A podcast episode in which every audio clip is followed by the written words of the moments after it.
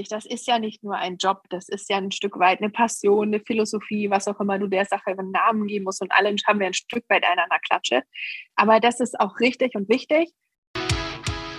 Welcome everybody zum Pro Horse Talk mit mir, Linda Leckebusch-Stark. Also von vorne. Welcome back everybody zu meinem Pro Horse Talk, dem Pferdepodcast mit mir, Linda Leckebusch-Stark. Und heute zu Gast ist die Nina Obermüller. Hi Nina. Hallo Linda, herzlichen Dank, dass ich da sein darf. Ja, freut mich sehr, dass das klappte. Wir hatten ein paar Terminverschiebungen, weil bei uns beiden die Turniersaison im vollen Gange ist und wir beide einen eigenen Betrieb haben. Und äh, bei dir war dann, musste ein Pferd in die Klinik, bei mir war dann Trainerschein und dann waren noch Turniere. Und dann hattest du noch Heu und jetzt endlich machen wir es. Sehr schön. Ja, super gut. Ich freue mich auch riesig, dass das jetzt geklappt hat. Ich habe mich total gefreut über die Anfrage. Und es ist tatsächlich so, dass zwei Leute, die einen eigenen Betrieb haben, glaube ich, echt so ein bisschen Terminschwierigkeiten haben. Aber es hat geklappt. Genau, deswegen machen wir das jetzt auch online. Wir kennen uns ja von Turnieren äh, schon seit Jahren. Sehen wir uns. Ja. Ähm, ich, ich fahre zwar eigentlich immer gern zu den Gästen, wenn ich Zeit habe, aber Zeit im Sommer wissen wir beide ist schwierig. ja, tatsächlich. Ähm, vielleicht äh, können wir kurz damit anfangen. Dein Betrieb heißt Gestüt Taubenhof. .com, die Homepage gleich. Ja. Ähm, mhm. Also du leitest einen eigenen Betrieb.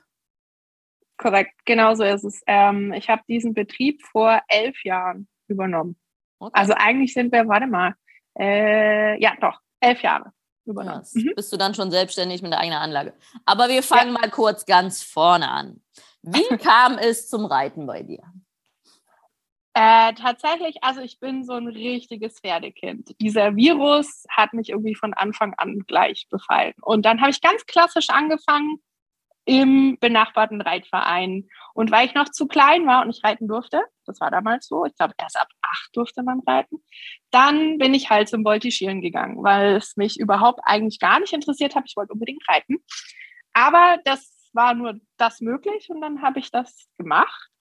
Und dann, äh, wie gesagt, acht oder neun war so die Grenze. Da wollten die mich dann in das Turnierteam der Voltigierer nehmen. Und dann hieß es aber, du bist jetzt im richtigen Alter zum Reiten. Und dann habe ich die Knallerfall verlassen und bin in die Reitgruppe gewechselt. So hat das angefangen. Also ganz klassisch im Reitverein. Das heißt, ich habe auch klassisch Reiten angefangen. Ich kam erst später zum Westernreiten tatsächlich. Ähm, ja, ich kann ja gar nicht sagen, wie lang das ging. Ich bin da relativ lang geblieben, immer schön Reitstunden genommen, dann mal im Urlaub irgendwo reiten gewesen. Und irgendwann möchte man dann sich ja so ein bisschen weiterentwickeln und ähm, habe ich nach Reitbeteiligung gesucht. Und was ich dir ehrlich sagen muss, ich war immer so ein bisschen frustriert im Sinne von, wie mit den Pferden umgegangen wird. Also ich war so ein Suchender und habe mich ganz viel ähm, ab einem gewissen Zeitpunkt mit Reitweisen beschäftigt. Mhm. Ähm, und bin dann tatsächlich äh, am besseren Reiten hängen geblieben, weil das ein Stück weit für mich ja auch oder für uns alle, glaube ich, auch so ein bisschen ein Lebensgefühl ist. Äh, es ist gefühlt etwas individueller als das Klassische. Äh, es lässt, sage ich mal, verschiedene Denkweisen auch zu, was ich sehr schön finde, dass bei uns nicht alles so super geregelt ist, auch wenn man Regeln braucht und Grundprinzipien, aber ähm, es lässt ein bisschen mehr Individuelles zu. Und dann habe ich tatsächlich eine Reitbeteiligung gefunden im Stall von der Ute Holm. Also das waren Kunden von der Ute Holm. Und dann bin ich da, das wusste ich am Anfang nicht, bin ich da gelandet. Und ähm, dann äh, hat mich die Ute so ein bisschen unter ihre Fittiche genommen. Und äh, dann hat sich das Ganze relativ schnell weiterentwickelt. Also wir wissen beide selber, wie es ist, wenn du Kunden hast, die ihren Trainer am Stall haben. Also das ist ja heute unsere Rolle, wie schnell, wie gut die sich entwickeln können, mhm. äh, wenn sie denn das auch dann nutzen und das sehen. Und genau in der Rolle habe ich mich damals befunden. Und die Ute hat mich sehr gefordert und gefördert. Und da bin ich ihr auch heute immer noch sehr dankbar, mm, weil was natürlich schön ist, wenn du deinen Trainer direkt am Stall hast, selbst wenn du mal keine Reitstunde hast, das machst du sicherlich auch, und du siehst was, was in die falsche Richtung läuft, da lässt du mal einen Schreier rüber und sagst, ey, mach mal anders oder mach mal hier oder mach mal jenes. Oder wenn du siehst, dass derjenige ein Problem hat, dann sagst du was. Das heißt, Fehler schleichen sich in dieser doch sehr wichtigen Lernphase gar nicht so ein. Und dann kommst du natürlich sehr viel schneller weiter. Und ähm, dann äh, wir hat sich reden das jetzt so von den 90er. Du bist so mein Jahrgang, oder? 80er? Ich bin 82 geboren. Genau. Ja, genau. Ja. Aha. Genau. Und ähm, dann habe ich die Reitbeteiligung im Stall irgendwann gewechselt und habe aber immer geguckt, dass ich der Ute viel helfen kann. Also noch ganz klassisch wie früher, ne? So kann ich dir äh, Equipment putzen, kann ich dir Pferde putzen, kann ich dir Pferde richten, kann ich dir Pferde satteln und so weiter und so fort. Ähm, und dann zeigt sich auch äh, jeder Trainer erkenntlich und dann kannst du ja auch ganz viel von der Seite mit aufschnappen. Du kannst ja auch unglaublich viel über Zugucken lernen. Also wenn du Leuten bei der Reitstunde zuguckst. Ne? Mhm. Ähm, so richtig, äh, ja, Pferdekindheit. Also viel Geld war, war nicht da, sage ich jetzt mal. Ich habe mir das relativ schnell selber finanzieren müssen. Und irgendwann sagte Ute mal dann, magst du dir nicht ein eigenes Pferd kaufen? Bis dahin habe ich da gar nicht dran gedacht. Ne? Und ähm, dann, ähm, ja, dann hatte sie mir da was ins Hirn gepflanzt, was, glaube ich, wahrscheinlich eh schon da war. Und ich muss ehrlich sagen, meine Mutter hat das immer alles sehr unterstützt. Also die war da immer mit dabei, der beste TT, den man haben kann. Und ähm, hat dann aber gesagt, du musst das ein Stück weit äh, finanzieren. Ich kann es nicht. Und dann habe ich tatsächlich, äh, ich habe ein bisschen Erbschaft von meiner Oma gehabt. Die war gedacht eigentlich für ein Auto. Und dann habe ich mir äh, stattdessen ein Pferd gekauft, tatsächlich bei deinem Papa. ah, da schließt sich der Kreis. ja, da schließt sich tatsächlich der Kreis. Also man kommt ja immer wieder aufeinander zu irgendwie. Und ähm, ja, habe mir dann äh, eine halbe Schrottkarre stattdessen gekauft und habe mir aber ein Pferd gekauft. Und äh, dann war ich da voll drin. Und was war das für ein Pferd? Was hast du mit dem gemacht? Das war ein Nachkomme von, von Cat Sled. Das war ein Paint. Weiß ich noch. Also ich wollte eigentlich keinen Paint haben. Ich wollte einen stinknormalen Quarter haben. Ähm, aber ähm, meine Mama ist zu dem Zeitpunkt ein bisschen, bisschen auch freizeitmäßig geritten. Und ich hatte nicht die Idee, eine Turnierkarriere zu starten. Gar nicht. Und Ute hat gesagt, geh zu Leckebusch und guck mal, was die so haben. Das habe ich dann noch gemacht. Und ähm, sein Papa hatte mir, glaube ich, da so drei Pferde hingestellt. Und bei dem, den ich dann rausgesucht habe, war es so, dass wir dann so eine Runde um den Hof geritten sind und ihr habt da so eine Unterführung, das aussieht wie eine Röhre. So ein Tunnel, genau. Genau. Und da fahren Autos drüber und das halt natürlich so. Und äh, bei diesem kleinen Ausritt, ich saß auf irgendeinem anderen und meine Mama, sage ich mal Anfänger zu dem Zeitpunkt, saß auf dem, den ich dann herausgesucht habe und der hat absolut nichts gemacht, gar nichts. Während die anderen beiden so ein bisschen, ja, normal reagiert haben, sagen wir es mal so. Und äh, mit diesem Pferd hat es absolut Klick gemacht. Also sowas kannte ich bis vorher nicht. Das war einfach so, der muss es sein. Und dann war der natürlich über dem Budget. das war dann der, der Fuchs, der Fuchs-Paint, mit dem du so erfolgreich warst, oder? Ist das der, den genau. ich meine? Ja. ja, richtig, genau. genau. Der hieß Mighty Cats Image. Der ist, äh, der hat es bis zum APHA Champion in Deutschland geschafft. Der hat, ich weiß nicht, wie viele ROMs dann gehabt. Der hat Europameistertitel gehabt, der hat deutsche Meistertitel gehabt. Ähm, das war einfach eine Seele von Pferd. Der ist, letztes Jahr habe ich ihn leider einschläfern lassen müssen. Das war ein 93er Jahrgang und er war fit bis zum Schluss. Oh, mega, sehr schön. Und der ja. war dann auch noch jung, als du ihn gekauft hast? Der war, der war vier. Also der war angeritten und konnte nicht viel tatsächlich. Das, das heißt, ich, genau. Und, und dann haben wir den, also schlussendlich hat es dann geklappt mit, äh, mit dem Budget. Man ist sich einig geworden, weil der war bei dem Papa in Kommission. Und ähm, dann haben wir, hat er den tatsächlich, hat er den selber runtergefahren und kam hier irgendwann dann damals auf dem Hof, auf dem Balsaminenhof in Filderstadt bei der Ute an. Und er lädt den aus und die Ute war dann und sagt, oh Gott, ein weißer Hintern. nicht so, die Farbe war mir total egal. Und so kam ich tatsächlich zu einem Paint, obwohl ich keinen wollte, aber die Farbe war mir echt egal. Ich fand, ich fand den vom Interieur genial. Von Exterieur wusste ich damals nicht viel, ehrlich gesagt. Muss, muss ich aber ich sagen. weiß, der, dass er sehr toll wechseln konnte. War schon ein guter Beweger, ne? Das war ein guter Beweger.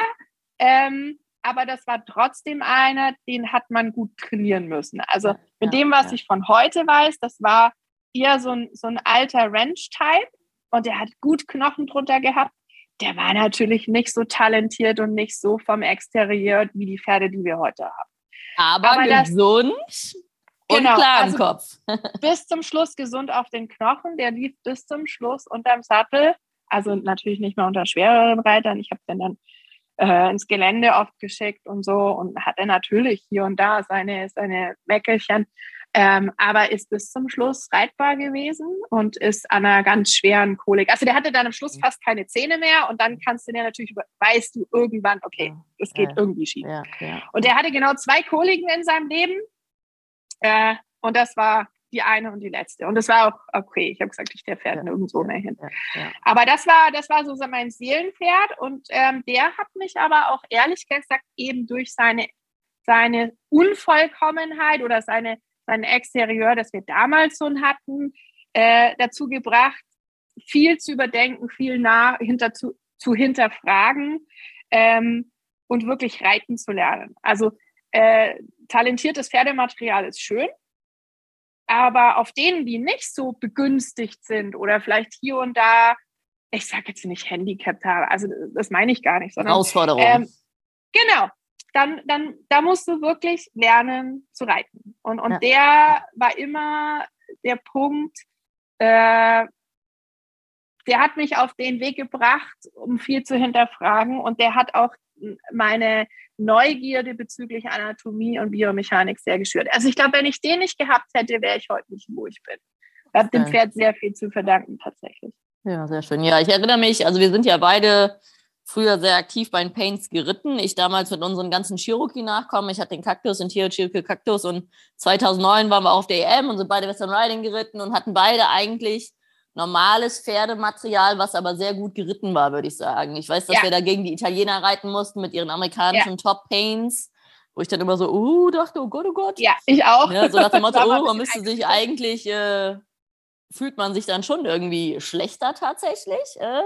Oder wie, wie, keine Ahnung. Aber im Endeffekt hat es ja funktioniert und wir waren auch beide relativ erfolgreich, ne? Also. So ist es tatsächlich. Also wenn du, wenn du äh ich sage jetzt mal, viel auch in dein Reitkönnen investierst, hinterfragst, du bist nie zu Ende, du bist nie fertig, du versuchst immer besser zu werden, dann kannst du, wie du sagst, aus einem normalen Pferdematerial unglaublich viel machen.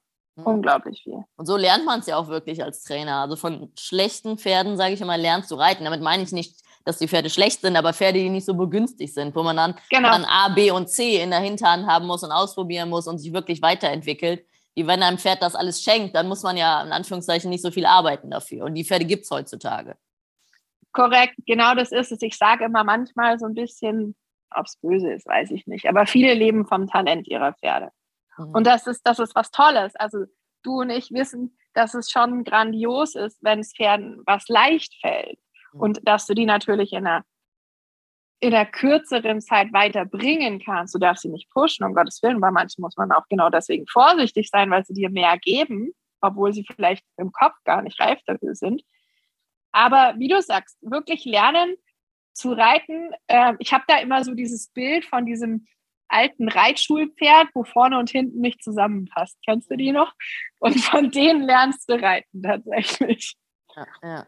Ja, und das ist ja, früher hatte man ein Pferd und uns alles geritten. Ne? Wann bist du dann an die ersten Turniere gegangen?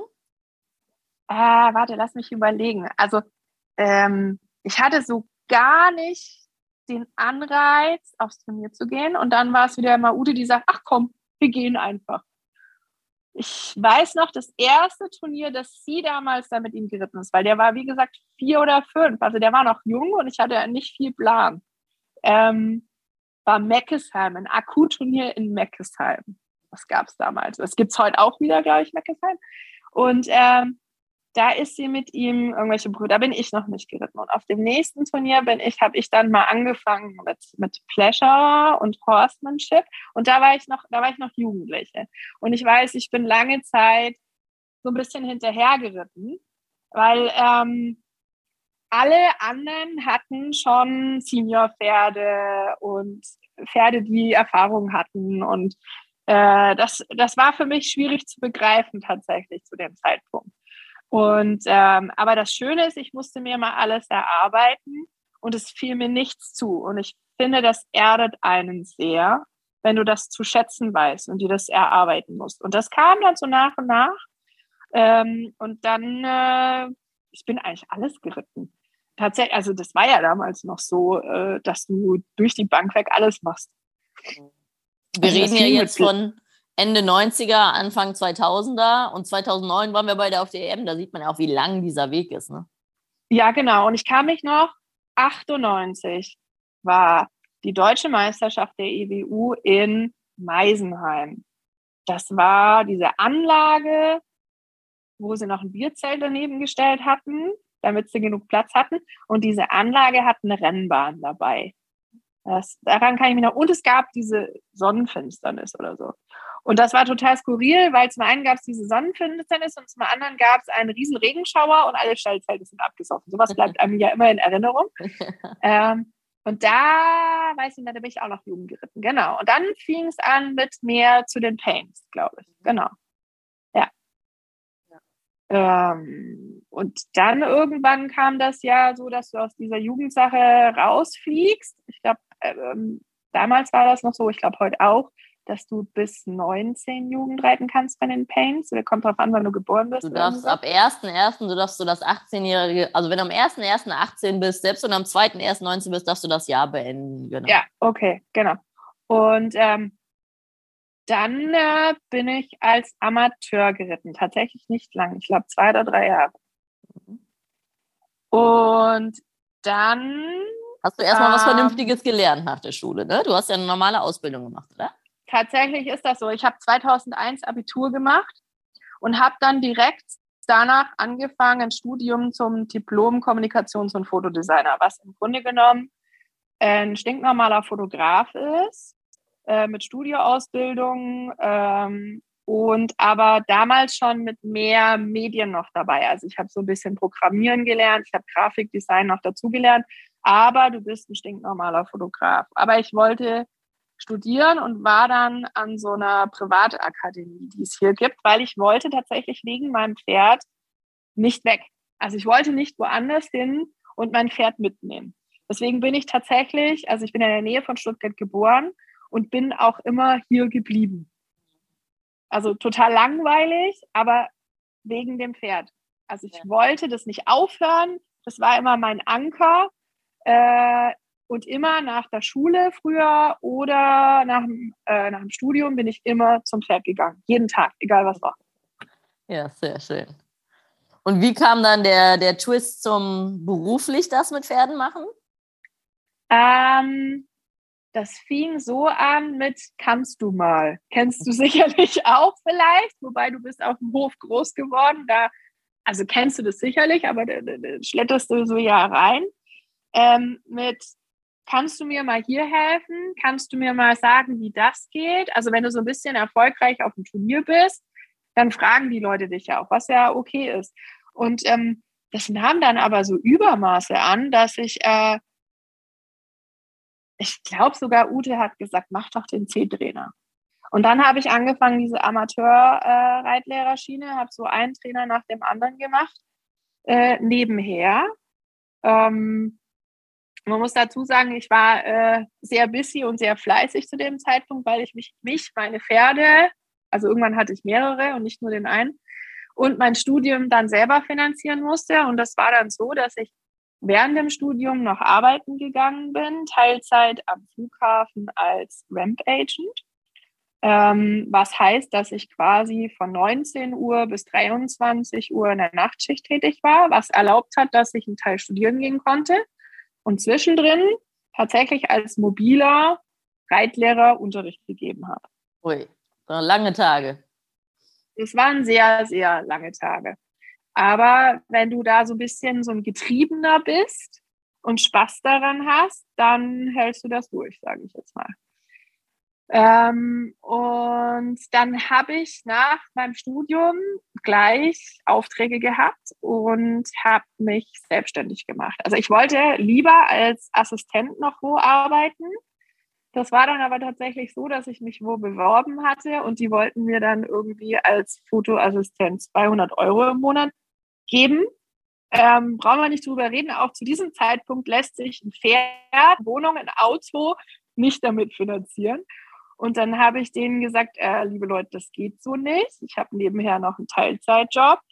Ähm, man muss aber sagen, mein damaliger Chef bei DHL hat das immer alles sehr unterstützt und ähm, wann immer er konnte, ist er sehr flexibel unterwegs gewesen mit seinen Arbeitszeiten. Und habe denen erklärt, dass wann immer sie, ähm, also die haben viel Fotoshootings für MAN und LKWs und Trucks damals gemacht äh, ins Ausland wollten zu einem Shooting, hätte ich mit ein bisschen Vorlauf das hingekriegt. Und dann weiß ich noch, haben die gesagt, ja, wir haben jemanden mit den gleichen, gleichen Qualifikationen, der ist nicht gebunden. Und dann haben sie den natürlich genommen. Also ich kann das nachvollziehen, um Gottes Willen. Ähm, das war dann der Grund, warum ich mich aber sofort selbstständig gemacht habe, weil ich hatte sofort Aufträge als Fotograf. Habe dann nebenher tatsächlich aber immer noch Reitstunden gegeben. Das entwickelte sich so weiter als mobiler Trainer. Ähm, und irgendwann bin immer noch arbeiten, arbeiten gegangen abends und irgendwann nahm das mit den mobilen Reitstunden so überhand, dass ich damit äh, mein Equipment, mein Beruf und alles Mögliche finanziert habe. Also jeder kann sich vorstellen, als Fotograf, du brauchst eine Kamera, du brauchst Objektive, du brauchst äh, legale Software mit mhm. richtigen Lizenzen, du brauchst einen Laptop und ähm, damals war der Übergang von analog zu digital schon. Das heißt, alles ging über Software und so eine Kamera war auch innerhalb kürzester Zeit etwas veraltet und das musst du alles finanzieren. So. Und wenn du jetzt nicht gerade einen Privatkredit von irgendjemandem hast, dann wird das ein bisschen schwierig, wenn du nebenher schon dein eigenes Leben finanzieren musst. Ne?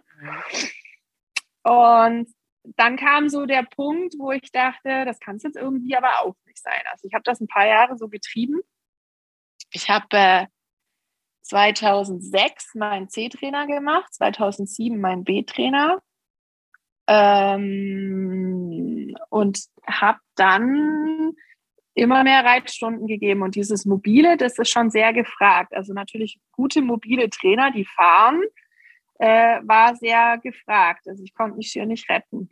Und dann habe ich das tatsächlich eine Zeit lang dann Fulltime gemacht und bin abends noch arbeiten gegangen. Und irgendwann kommst du aber natürlich an eine Grenze, wo du sagst, wie lange mache ich das? Und wenn du als mobiler Trainer im Auto sitzt, dann weißt du auch, dass diese, du kannst dir zwar die Zeit im Auto bezahlen lassen, hat aber auch irgendwo eine Grenze. Das heißt, an einem gewissen Punkt kannst du dein Verdienst nicht mehr erhöhen. Selbst wenn du Anfrage hättest, weil du einfach Zeit totschlagen musst. Und äh, wir wissen alle, wir haben zu viele äh, Autos auf den Straßen und du stehst viel im Stau. Und, und dann kam zu der Punkt, wo ich dachte, also wenn du das jetzt wirklich machen willst, dann musst du es umdrehen. Dann müssen die Leute jetzt irgendwann zu dir kommen. Und das war so der Punkt, wo ich angefangen habe, mal meine Fühler auszustrecken nach einer Anlage. Weil es war schon klar, ähm, man muss dazu sagen, ich, ich war dann zu dem Zeitpunkt in einem Bereich als Fotograf tätig. Zum einen habe ich Polo fotografiert, zum anderen viel Fashion und Mode und Beauty. Und das ist ein Ellenbogenjob gewesen und sehr oberflächlich. Und das war so gar nicht meins. Und ähm, das Schöne am Unterricht geben ist, dass du ja wirklich Leute weiterbringst, Leute sich entwickeln und sie dir dabei zurückgeben. Also am Ende des Tages bin ich auch heute noch, genau wie du wahrscheinlich, Brot fertig, weil wir körperlich arbeiten. Aber du hast das Gefühl, dass irgendwas bewirkt. Und das ist für mich mehr Motivation als jetzt Geld zu verdienen. Aber ab einem gewissen Punkt ist Geld ja keine Motivation mehr. Und das war so der Punkt, wo ich dann irgendwann gesagt habe, auch mit dem finanziellen, ich habe die eine oder andere äh, Insolvenz eines Kunden mitgemacht als Fotograf und habe sehr lang auf meine Honorare warten müssen. Und das konnte ich irgendwann nicht mehr, musste auch Rechnungen bezahlen. Und dann äh, habe ich das an den Nagel gehängt und habe gesagt, okay, jetzt dann ist es halt so, dann werde ich jetzt Pferdetrainer. Und dann habe ich mir glaube, über drei Jahre habe ich eine Anlage gesucht, habe mir den Berater geholt, als es ernster wurde. äh, weil Landwirtschaft, ich hatte vorher nichts mit Landwirtschaft zu tun. Ich hatte keine Eltern, die eine Anlage haben. Ich habe das mir alles selber aufgebaut. Ähm, muss man wissen, was man tut, muss man wissen, wo man was machen darf, ob das passt, ob das wirtschaftlich finanzierbar ist und so weiter und so fort. Und habe dann die ein oder andere, ein oder andere Anlage mir hier angeschaut, hat dann aber nicht funktioniert, war nicht finanzierbar, war nicht wirtschaftlich und habe dann irgendwann das Gestüt Taubenhof gefunden. Die hatten annonciert in der St. Georg und dann, äh, das kam in Frage und ähm, man musste aber einiges machen. Die hatten damals keine Halle. Man muss dazu sagen, meine Mutter ist Bauzeichnerin, also sie kommt vom Bau, die kennt sich aus. Ähm, von daher hatte ich eine sehr, sehr gute Beratung von dessen, was, was möglich ist und was nicht möglich ist. Und dann haben wir ein halbes Jahr lang diesen Pachtvertrag, also ich habe das gepachtet, äh, verhandelt. Unter anderem auch so, dass ich gesagt habe, naja, dieser Stall kann auch nur wirtschaftlich arbeiten, wenn hier eine Halle ist, weil ansonsten ähm, kannst du hier ein halbes Jahr nicht trainieren, wenn Winter ist. Ne? Also gut, die Winter verändern sich, aber es ist, es ist schon so, dass du nur ein konstantes Training äh, bieten kannst, wenn du eine Halle hast. Ansonsten bist du immer wetterabhängig. Genau, und welcher äh, Jahr sind wir jetzt da? Ähm, ich habe 2011 das Gestüt übernommen. Genau. April 2011. Okay. Und du hast Und auch noch den Meister gemacht, ne? Ich habe danach den Meister gemacht, weil natürlich irgendwann klar wird, okay, wie geht es jetzt weiter? Äh, man möchte auch nicht auf der Stelle treten, man möchte sich weiterentwickeln. Ich habe auch ich habe vorher noch den A-Trainer, 2009 habe ich den A-Trainer gemacht. Dann habe ich die Anlage übernommen. Dann habe ich den Meister gemacht 2016. Und das war spannend. Äh, es war zu dem Zeitpunkt noch nicht möglich, äh, den Meister quasi in Spezialradweisen zu machen. Das gab es damals noch nicht. Und die hatten mir auch gesagt, dass das zu dem Zeitpunkt auch noch nicht so weiterentwickelt ist. Also es war dann noch der äh, Pferdewirtschaftsmeister Zucht und Haltung. Also nicht Service und Haltung, mhm. sondern Zucht und Haltung war das. Da habe ich damals die Ausbildung drin gemacht, weil es damals bei mir auch keinen Schwerpunkt Westernreiten gab, genau. Genau. Und die haben entweder zu mir gesagt, entweder du wartest, aber das könnte sich noch ein paar Jahre drehen, oder du machst Zucht und Haltung. Und weil ich aber dann doch sehr zuchtinteressiert war auch, habe ich gesagt, ich mache ich mach den. Mhm. Ähm, und das war sehr spannend, weil den nebenher eines Betriebes zu machen, ist eine Nummer. Also wenn ich heute gefragt werde, übernimmst du erst einen Betrieb und machst dann den Meister oder machst du erst den Meister und übernimmst dann den Betrieb? Schwierig. Es gibt für und wider. Ähm, ich bin sehr, sehr froh, den Meister gemacht zu haben, weil es dir nochmal äh, auch im betriebswirtschaftlichen ganz anderen Einblick gibt. Manchmal denke ich mir, ich hätte den vor der Übernahme des Betriebs machen können, dann hätte ich vielleicht den ein oder anderen Fehler nicht gemacht. Ähm, aber der Betrieb hat mir auch sehr geholfen, durch diesen Meister durchzukommen, weil du ja vieles nur anschneidest. Also äh, ich bin ja quasi wie man auf Schwäbisch sagt, ein reingeschmeckter. Also ich bin ja als, ähm, das hat einen Namen. Ähm, also ich habe ja vorher kein Pferdewirt gemacht, sondern ich bin über diese fünf Jahre Tätigkeit und eigener Betrieb zugelassen zur Prüfung gegangen. Also eine Sonderzulassung, genau, wegen Praxiserfahrung. Genau. Genau. genau. Und, ähm, und über die anderen Qualifikationen, die zählen da ja auch dazu. Ähm, und das war schon so, ähm, das weißt du selber, das ist kein einfach zu unterfangen, äh, so einen Meister zu machen. Und da kann auch jeder verdammt stolz drauf sein, der das gemacht und bestanden hat. Und aber vieles im Betrieb hat mir eben auch dafür geholfen. Deswegen, also da gibt es keine, keine Matching-Antwort dafür. Ähm, und das hat, hat mir aber, das hat wahnsinnig Spaß gemacht, das hat mich gefördert, gefordert und es hat dem Betrieb sehr gut getan und auch, auch mir natürlich. Ähm, kann ich jedem nur sehr empfehlen. Das heißt, du bist und, jetzt auf deinem Betrieb eine One-Man-Show? Also, oder hast du einen Kompagnon oder Partner oder machst nee, du das alles also allein? das ist mein eigenes Ding. Äh, wenn du so willst, bin ich hier Queen Bee. ähm, aber natürlich kann man sowas nicht ganz alleine rocken. Also ich habe äh, meine Mama dann quasi mit eingenommen, die ist bei mir angestellt, die ist ja in äh, Pension, aber die ist bei mir eingestellt als 450 Euro Kraft und äh, Familienmitglieder, weißt ja, die kann man dann auch so ein bisschen mehr noch benutzen. äh, und die, ähm, die macht so ein bisschen, also sie hält mir sehr den Rücken frei, muss ich sagen, sonst wäre es auch gar nicht möglich, dass ich auf Turnier gehe oder auf Fohlen schauen oder so. Die macht so ein bisschen das Büro, die macht die Vorbereitung von Steuerberater, die kümmert sich um Futterbestellungen. Also die, Management ähm, tätig. Genau, ähm, hält mir einfach da den Rücken frei und den Betrieb zusammen. Und die ist auch die, äh, die immer ein offenes Ohr hat für die Kunden und äh, auch mal Kaffee trinken mit den Leuten. Also die ist nicht in, im, im quasi im tagtäglichen Ablauf drin, sondern in der ganzen Sache dahinter. Und das äh, macht sie ganz hervorragend und ähm, ohne das würde es gar nicht funktionieren, meiner Meinung nach. Wie viele Pferde hast also, du da? Ich habe äh, Platz für 46 und dann ist aber die Bude voll tatsächlich. Äh, rein von der Fläche her hätte ich Platz für 70. Ähm, das ist aber definitiv zu viel. Und so eine Wohlfühlgrenze ist so um die 40. Tatsächlich. Okay. Und jetzt kommt die Jackpot-Frage: Wie viel eigene? ja, die habe ich krass reduziert, ehrlich gesagt. Ähm, und am Anfang teilweise tatsächlich reduziert. Also ich hatte zu der Zeit, wo ich hierher gekommen bin, äh, noch eine Klassisch-Reitstute, eine Rubinstein-Donnerhall-Stute, die ich klassisch gerichtet, geritten habe. Die habe ich dann irgendwann verkauft, weil ich gemerkt habe, dass ich überhaupt keine Zeit mehr für eigene Pferde hatte.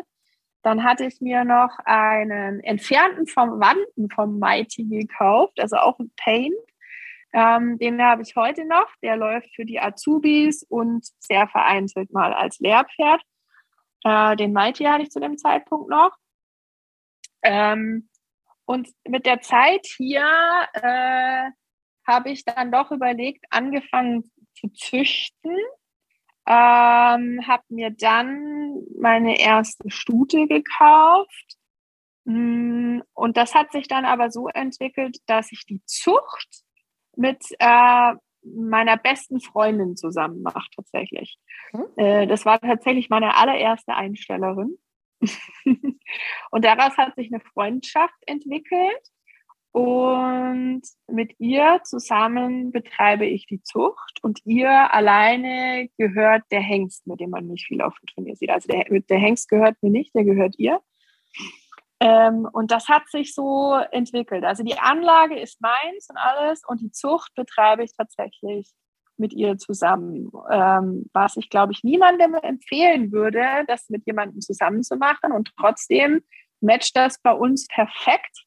Ähm, wir sind sehr unterschiedlich und ergänzen uns dabei ganz hervorragend. Ähm, und gerade in so einer Zuchtgeschichte gibt es ja auch nicht nur schöne Sachen, sondern auch manchmal nicht so schöne Sachen, die dazugehören. Wenn du mit Pferden arbeitest, dann werden sie geboren und dann sterben sie. Das ist einfach so. Ähm, und wenn du auch mit Zucht mehr zu tun hast, dann passieren da auch Sachen, die sind nicht so schön. Das ist halt, gehört dazu. Äh, und manchmal kommt alles hart auf hart. Und da muss ich dir ehrlich sagen, bin ich Gott froh, dass ich es nicht alleine mache und jede Entscheidung alleine fällen muss, sondern dass ich da jemanden habe, mit dem ich mich besprechen kann und der mir auch oft eine andere Sicht gibt auf die Dinge. Das weiß ich schon sehr zu schätzen. Das wollte ich nicht alleine machen. Das denke ich mir immer wieder. Ja, das ist ja das äh. Schwierige für uns Trainer, dieses Private mit dem Beruflichen mischen. Da braucht man eine sehr gute Kommunikationsebene und da sind ja die Grenzen bei uns, dadurch, dass die Kunden ja bei uns in ihrer Freizeit sind, wo wir dann arbeiten, sehr fließend. Ne? Ja, das ist auch äh, wahn, ein wahnsinniges Problem tatsächlich. Und ähm, da, da ich gerade ja gesagt habe, dass das meine erste Kundin war, ähm, kann ich aber auch sagen, äh, ich habe ihr mit ihrem Warmblüter viel geholfen. Also sie kam als Kundin zu mir, ein bisschen ein, ein Problem, Warmblüter will ich nicht sagen, aber schwieriges Pferd gehabt zu dem Zeitpunkt, äh, habe ihr viel damit helfen können. Es war auch ein Pferd, das äh, Platzangst hatte und nicht verladbar war. Und ich mache ja auch viel Hängertraining und solche Geschichten. Und den habe ich tatsächlich hingekriegt. Das hat mich ein Jahr gedauert, aber äh, den habe ich dann tatsächlich so weit gekriegt, dass der wieder fahrbar war. Ähm, und über das wächst man zusammen und über das entwickelt man sich. Und sie hat dann angefangen, tatsächlich ähm, ja, natürlich viel Unterricht zu nehmen und auch wieder Bezug zu dem Warmblüter zu bekommen, was ein tolles Pferd war. Ähm, war dann zum Schluss tatsächlich unser Approbierhengst irgendwann, weil das äh, ein Wallach war, der, der sehr, ja, die Stuten standen auf den. Ähm, war ein tolles Pferd, war ein tolles Lehrpferd irgendwann. Und die kam dann irgendwann zu mir und sagt, ich möchte einen Quarter kaufen.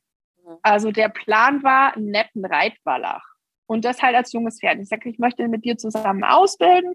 Ich habe immer gesagt, bist du sicher? Also wenn du sowas machen willst, dann muss dir klar sein, dass du äh, mit mir als Person ein paar Jahre auskommen musst. Also das sage ich zu jedem, der diesen Plan mir vorträgt. Und ich bin da äh, ganz offen und ehrlich. Das, das hat auch, wenn sich solche Wege trennen, auch mit Kunden, dann hat das ja äh, das, das funktioniert ja nicht immer, weil Menschen entwickeln sich und das ist auch gut so. Und ich bin Zoom-Karriere, Podcast-Karriere. Gab es einen technischen Abbruch? Ich wurde gerade rausgeworfen, musste ein Upgrade machen, damit die Aufnahme länger sein darf. Und now we're back. Nachdem wir uns zehn E-Mails hin und her geschickt haben, bis wir uns wiedergefunden haben. Die Technik, ne? Die Welt hat was gegen dieses Interview, scheint mir. Aber wir schaffen das trotzdem. Genau, wir waren gerade dabei, ähm, zwischen Kundenbeziehungen, also dass du ja eine sehr enge Beziehung mit einer guten Kundin hast. Das habe ich ja auch zum Teil. Ich habe ja auch ein paar Langzeitkunden. Aber vielleicht könntest du da nochmal einfach generell kurz was zu sagen. So auch, wir haben ja, auch ein paar junge Trainer, die den Podcast hören. Weil eigentlich wird man ja davor gewarnt. Aber im Endeffekt ist es ja toll, wenn man sich über so viele Jahre gut versteht und auch gut zusammenarbeitet. Aber es ist ja auch der normale Weg der Dinge, dass man nach ein paar Jahren Arbeit merkt, dass man nicht zusammenpasst und man sich entwickelt, wie du vorhin schon gesagt hattest. Genau, also in, in dem einen speziellen äh, Fall, äh, eben bei meiner äh, Geschäftspartnerin in der Zucht, äh, Susanne, äh, war es so, dass wir eben losgezogen sind und einen äh, netten Quarterhouse Reitwallach für sie gesucht haben. haben wir dann auch gefunden. und den hat sie als Absetzer gekauft. Ähm, und ich habe den angeritten, ich habe den ein bisschen vorgestellt, das Drum Open gelaufen. Ja, und ich habe immer gesagt, äh, wenn er hengstig wird, dann lass man kastrieren. Hm, ist immer noch Hengst. Ach, das ist der Schimmel. Das ist der Schimmel tatsächlich. Das heißt, wir hatten nie die Intention, einen äh, Deckhengst uns zuzulegen, sondern das kam so. Und tatsächlich saß genau Susanne, glaube ich, zweimal auf diesem Pferd und hat einen Wahnsinns Spaß daran, alles hinter den Kulissen zu machen ähm, und mich aber den ganzen Reitkram machen zu lassen. Und äh, da war, das war irgendwie, die reitet auch heute gar nicht mehr viel. Man hat auch körperlich Probleme, so ein bisschen mit Knien und so. Ähm, aber der Punkt war, die Intention war eine ganz andere und das hat sich so dahingehend entwickelt und, und darüber hat sich unsere Freundschaft entwickelt und darüber hat sich dann auch das mit der Zucht entwickelt. Also das ist nie so vorhergesehen gewesen. Was ich aber damit sagen will, wir ticken unglaublich gut in diesem Bereich. Und in dem anderen Bereich mit Reitunterricht haben wir irgendwann gemerkt, das funktioniert nicht mehr. Also ich glaube, so nach, keine Ahnung, fünf, sechs Jahren ähm, war es dann einfach so, dass ich bin ja ein sehr ehrgeiziger Mensch, äh, dass der Reitunterricht nicht mehr schön war, weil ähm, ich ja wollte, dass sie besser wurde. Und diese Geduld, die ich mit jedem aufbringe, die wurde da immer weniger, weil diese, diese emotionale Distanz nicht mehr da ist. Und äh, das, das, ich kannte mich dann da teilweise auch gar nicht mehr. Und, und jeder hat schon gesagt, oh, der Ton ist sehr scharf. Heute hat Susanne Unterricht. Und äh, irgendwann habe ich zu Susanne gesagt, sei mir nicht böse, aber das funktioniert nicht mehr. Ich bin dann, ich bin dann so äh, krass und auf eine Art, wie ich mich dann selber gar nicht gemacht habe. Und sie hat gesagt, ja, das hat sie auch schon gemerkt, das ist für sie auch nicht mehr lustig. Und wir mussten das wirklich abbrechen. Also mhm. Reiteunterricht bei uns beiden geht nicht mehr. Punkt. Mhm. In allen anderen Bereichen funktioniert das ganz hervorragend, aber du veränderst dich und deine Beziehung zueinander verändert sich. Und ich, und ich habe noch bei jedem gemerkt, auch bei äh, befreundeten Kollegen mit Lebenspartnern oder so, wenn du emotional zu nah dran bist, funktioniert es nicht mehr. Mhm. Ich hatte das jetzt auch, dass, ähm, also meine Schwester hat ja gerade das Knie verletzt und dementsprechend habe ich einen Tacken mehr zu tun und war auch allein auf Turnieren, wo wir sonst immer zusammen sind und ich relativ angespannt war, obwohl ich es alles gut hinbekommen habe. Aber tatsächlich meine Lieben in meinem Umfeld und vielleicht auch meine guten Kunden, mit denen ich schon lange arbeite, die mussten ein bisschen drunter leiden, weil bei denen muss ich mich ja nicht verstellen und höflich ja. sein. Das ist dann ja. dieses, bei denen kann man einfach mal es raushauen, wie man gerade denkt und muss nicht dreimal ja. drüber nachdenken, wie man es jetzt verpackt. Und das tut mir auch ein bisschen leid für die, aber das ist eigentlich ein großer Vertrauensbeweis, weil ich mich bei denen ja nicht verstellen muss. Und ja. die haben dann leider ein bisschen im Endeffekt darunter gelitten, dass ich viel um die Ohren hatte. Aber das ist ja auch so eine Selbstreflexion in der Kommunikation mit Kunden und Familie und so. Man will ja immer für gute Laune sorgen und professionell sein und überlegt manchmal, was man sagt, aber manchmal hat man auch nicht mehr die Kraft und Zeit dazu, das alles zu überlegen, wie sage ich es jetzt. Und das ist ja auch, glaube ich, gerade für uns Jungtrainer sind wir jetzt nicht mehr, ne?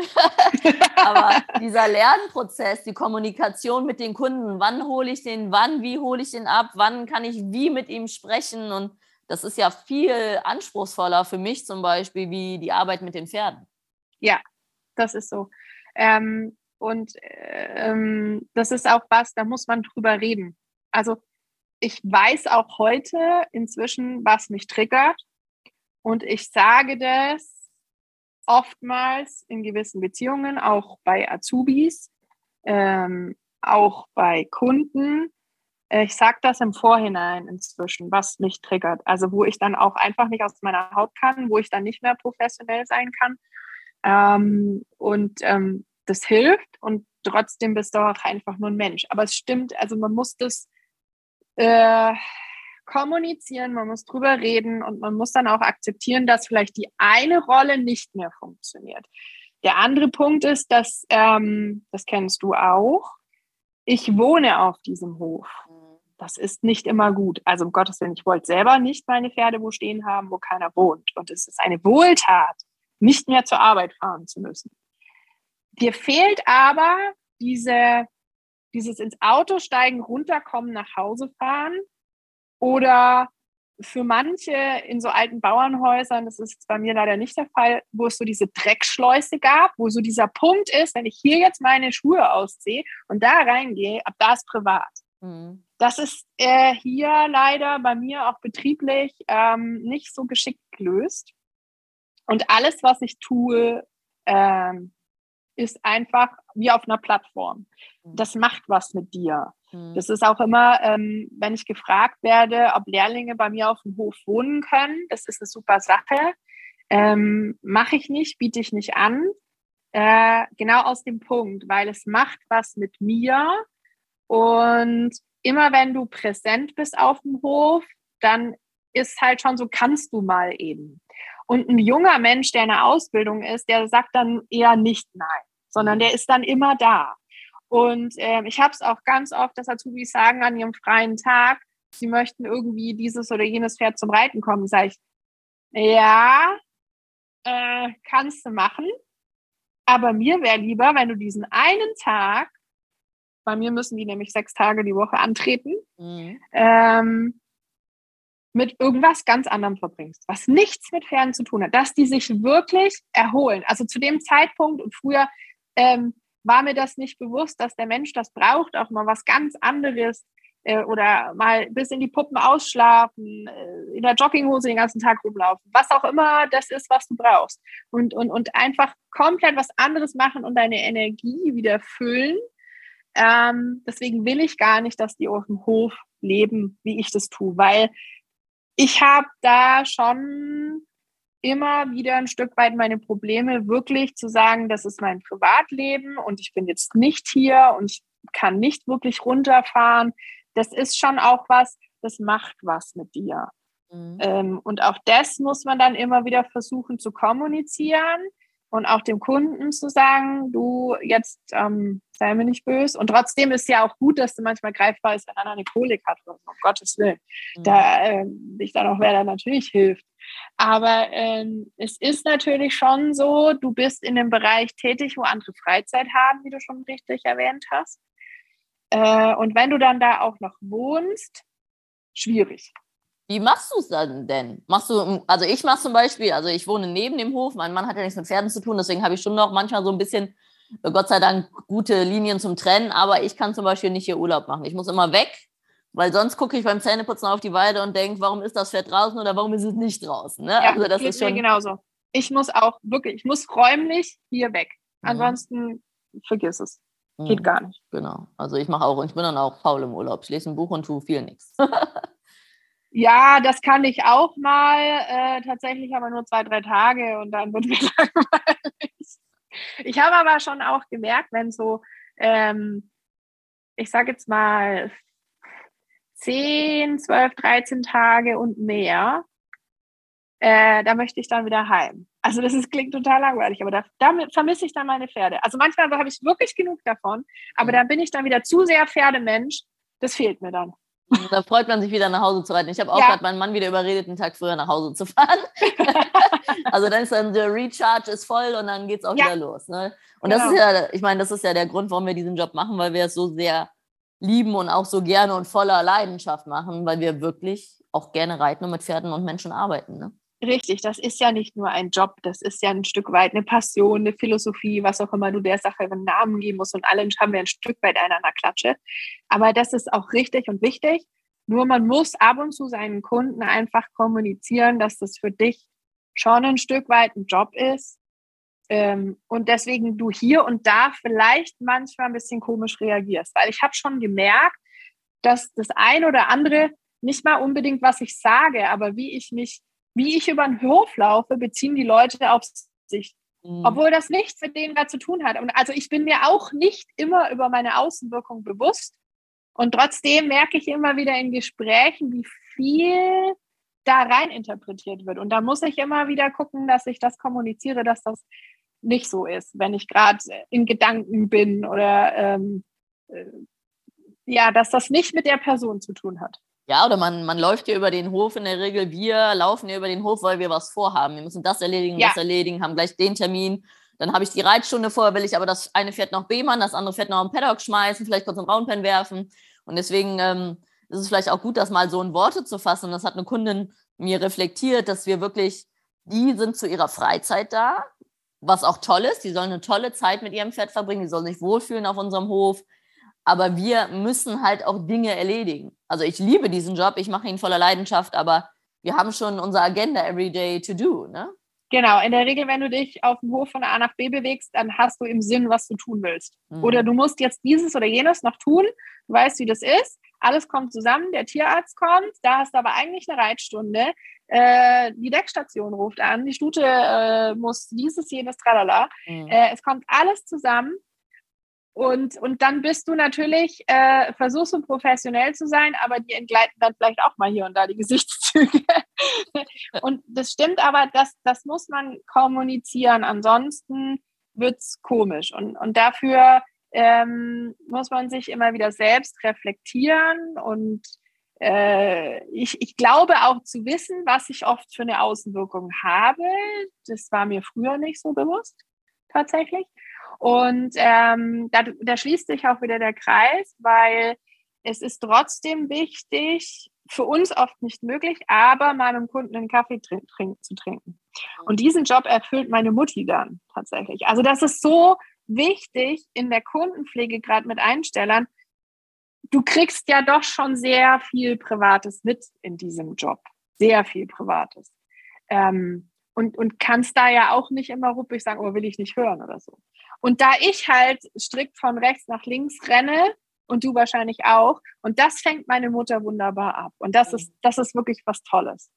Ähm, und ähm, ich mache das ganz selten, eben weil ich eine Agenda habe und weil ich, weil ich sonst zu nichts kommen würde. Deswegen äh, WhatsApp schreiben mit mir ist ein Graus, weil ich in, in einem Einzeiler meistens äh, antworte, weil du kennst das auch, wenn du jedem deiner Kunden eine WhatsApp schreiben würdest, wie das Pferd heute war, dann würdest du nur noch WhatsApp schreiben und nicht die Pferde reiten. Und das ist auch was, was ich kommuniziere. Natürlich freut sich der Kunde, wenn ich ihm kurz mein Video schicke oder eine WhatsApp schreibe. Das mache ich gerne. Aber nicht jedes Mal, jeden Tag, mhm. weil dann wäre ich damit beschäftigt. Und jeder Kunde zahlt aber dafür, dass ich sein Pferd arbeite. Und ich bin lieber einer, der das Pferd arbeitet, als WhatsApp zu schreiben und dort zu telefonieren. Mhm. Okay, jetzt haben wir schon einen kleinen Einblick in deinen Betrieb. Und wie würdest du deinen Betrieb so beschreiben? Was sind deine Schwerpunkte? Was bietet ihr für einen Service an? Ähm, wir sind äh, ein absoluter Full-Service-Betrieb.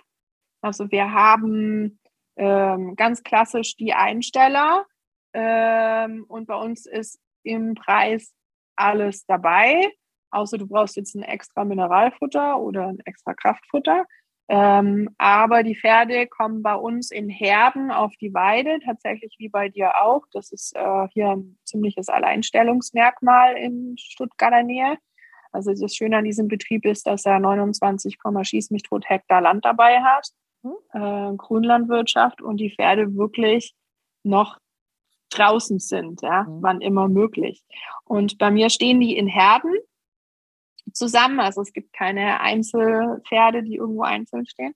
Ähm, das heißt, wir bringen die Pferde äh, raus auf die Weiden, wir bringen sie wieder rein, wir füttern und ähm, bei uns ist es sehr saisonbedingt.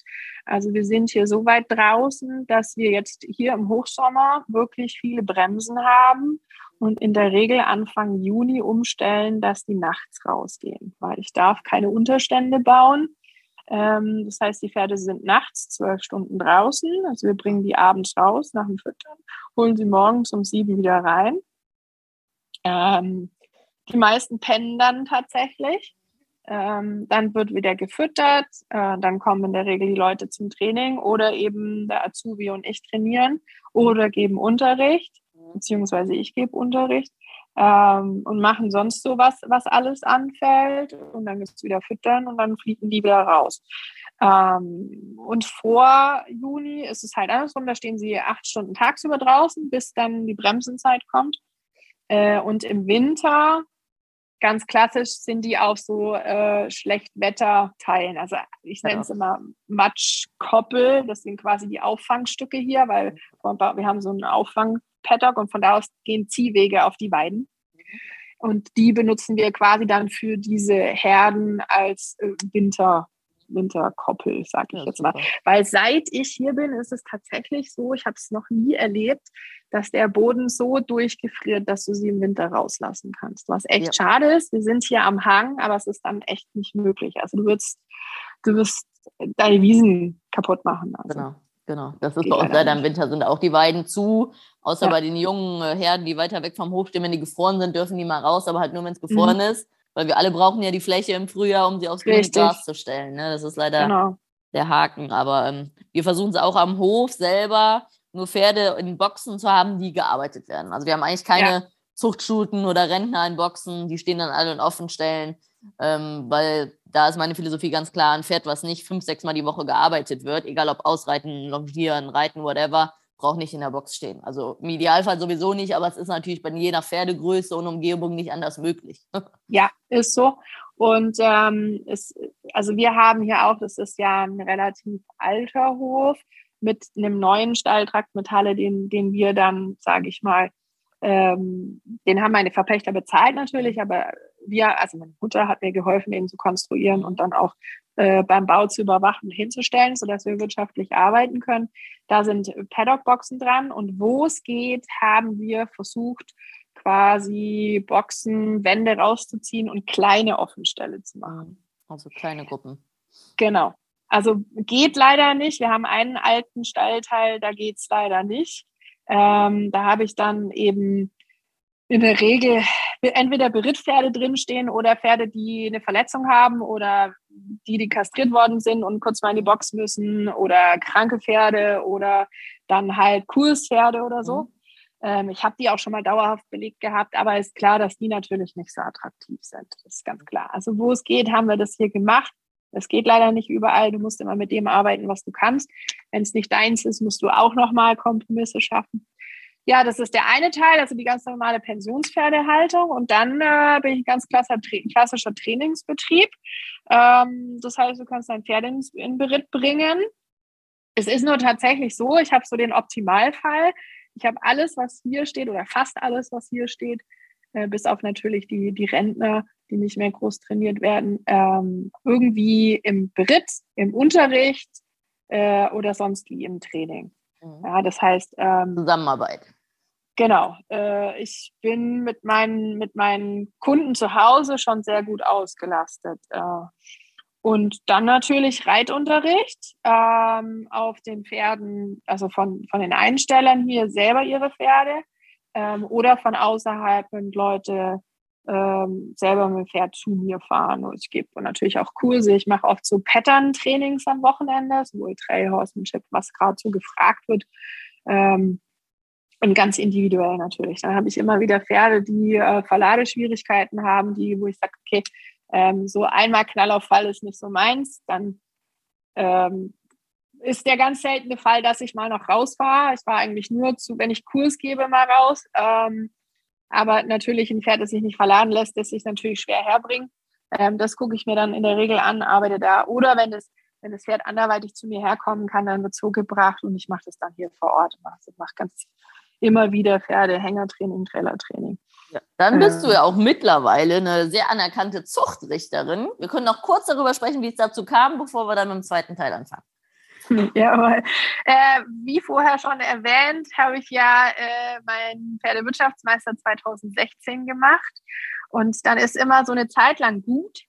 Und dann bin ich schon wieder auf der Suche und was könnte ich jetzt machen? Also ich bin so jemand, der muss sich weiterentwickeln, der will mehr wissen, ähm, es muss vorangehen. Ähm, ja, das kann man auch als getrieben bezeichnen, aber ich, ich möchte irgendwie, also ich habe dann gesagt, so jetzt bist du Mitte 30, jetzt kannst du es aber nicht gewesen sein.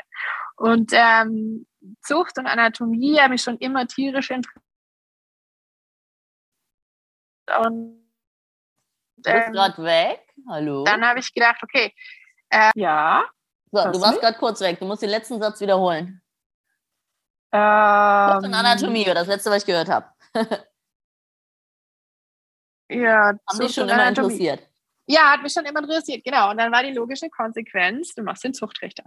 Ähm, und dann gab es äh, ähm, zu dem Zeitpunkt aber noch keine neue Zuchtrichterausbildung bei der DQA. Also ich hatte das dann schon mal äh, kundgetan, auch hier und da.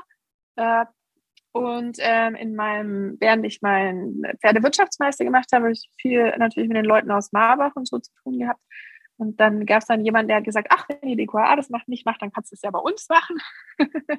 Aber es kam dann so, dass, dass dann tatsächlich äh, eine neue, ich, ich nenne es mal Zuchtrichterstaffel äh, gestartet wurde bei der DQA und die habe ich dann äh, mitgemacht, absolviert und seit 2019 bin ich Zuchtrichter und macht riesig Spaß. Sehr schön. Das würde ich sagen, ist das perfekte Abschlusswort für den ersten Teil. Jetzt haben wir dich alle kennengelernt. Und im zweiten Teil werden wir dann mehr auf deine Trainertätigkeit, aber auch auf deine Zuchtrichtertätigkeit eingehen und ähm, was für dich zum Beispiel gute Zuchtpferde bedeuten und wie das alles so aufgestellt ist. Also im zweiten Teil geht es auch viel um die Zucht. Dann erstmal vielen Dank. Sehr gerne.